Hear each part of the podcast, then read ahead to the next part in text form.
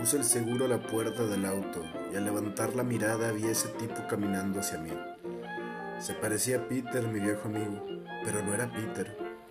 Era un hombre demacrado, en jeans y camisa azul de trabajo, y me dijo, oye, mi esposa y yo necesitamos algo para comer, morimos de hambre.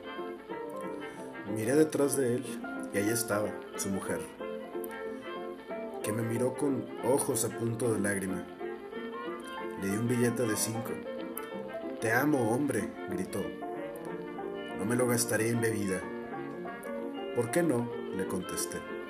Es lo que yo haría. Me alejé para entrar a un edificio. Arreglé unos cuantos asuntos. Salí. Regresé al auto, como siempre, pensando si hice lo correcto o si fui víctima de un engaño. Mientras conducía recordé mis años de miseria, hambriento más allá de cualquier arreglo. Nunca pedí a nadie un centavo. Esa noche, después de unos tragos, le expliqué a la mujer con la que vivía lo mucho que daba dinero. A vagabundos, pero que yo, en los tiempos más oscuros, de hambre en mi vida, me negué a pedir nada a nadie lo que pasa es que ni para eso servías, dijo ella. Confesión. Esperando la muerte como un gato que saltará sobre la cama. Estoy apenado por mi esposa. Ella verá este cuerpo rígido y blanco. Lo sacudirá una vez, entonces quizás de nuevo. Hank.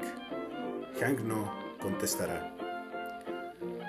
No es mi muerte lo que me preocupa, es mi esposa sola con esta pila de nada. Quiero que sepa que todas las noches durmiendo a su lado, incluso las discusiones inútiles, fueron cosas espléndidas. Y las duras palabras que siempre tuve miedo de decir, pueden ahora ser dichas. Te amo. Sí, sí. Cuando Dios creó el amor no ayudó mucho. Cuando Dios creó a los perros, no ayudó a los perros. Cuando Dios creó las plantas, no fue muy original. Cuando Dios creó el odio, tuvimos algo útil. Cuando Dios me creó a mí, bueno, me creó a mí. Cuando Dios creó al mono, estaba dormido. Cuando creó a la jirafa, estaba borracho. Cuando creó las drogas, estaba drogado. Cuando creó el suicidio, estaba deprimido. Cuando te creó a ti durmiendo en la cama, sabía lo que hacía. Estaba borracho y drogado. Y creó las montañas y el mar y el fuego al mismo tiempo. Cometió algunos errores, pero cuando te creó a ti durmiendo en la cama, se derramó sobre su bendito universo.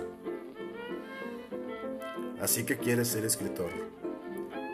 Si no te sale ardiendo de dentro, a pesar de todo, no lo hagas, a no ser que salga espontáneamente de tu corazón y de tu mente y de tu boca y de tus tripas, no lo hagas. Si tienes que sentarte durante horas con la mirada fija en la pantalla del computador o clavado en tu máquina de escribir buscando las palabras, no lo hagas. Si lo haces por dinero o fama, no lo hagas.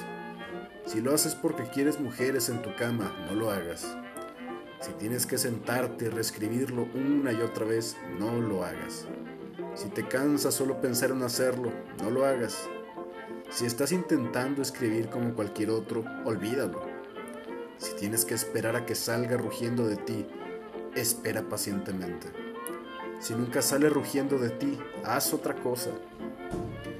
Si primero tienes que leerlo a tu esposa, o a tu novia, o a tu novio, o a tus padres o cualquiera, no estás preparado. No seas como tantos escritores. No seas como tantos miles de personas que se llaman a sí mismos escritores. No seas soso y aburrido y pretencioso. No te consumas en tu amor propio. Las bibliotecas del mundo bostezan hasta dormirse en esa gente. No seas uno de ellos, no lo hagas. A no ser que salga de tu alma como un cohete a no ser que quedarte quieto pudiera llevarte a la locura, al suicidio o al asesinato, no lo hagas. A no ser que el sol dentro de ti esté quemando tus tripas, no lo hagas. cuando sea verdaderamente el momento, y si has sido elegido, sucederá por sí solo y seguirá sucediendo hasta que mueras o hasta que mueran en ti. No hay otro camino y nunca lo hubo. Charles Bukowski